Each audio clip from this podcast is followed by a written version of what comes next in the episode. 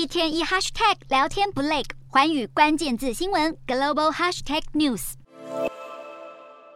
美股财报季喜忧参半，美国国债殖利率飙升，加剧了市场对于经济衰退的担忧，并且抵消了企业财报带来的利多，让股市难以延续过去两天的反弹涨势。美股四大指数多半下跌，道琼指数下跌九十九点九九点，收三万零四百二十三点八一点；纳斯达克下挫九十一点八九点，收一万零六百八十点五一点；标普五百下跌二十四点八二点，收三千六百九十五点一六点；非半指数小涨十六点七九点，收两千两百三十七点七四点。欧洲股市方面，英国九月的通膨率回到了两位数，再次站上四十年新高。另外，欧洲企业财报各有优劣，也削弱了投资人信心。欧洲三大股市全数收跌，英国股市下挫十一点七五点，收六千九百二十四点九九点；德国股市下跌二十四点二零点，收一万两千七百四十一点四一点；法国股市下挫二十六点二八点，收六千零四十点七二点。以上就是今天的欧美股动态。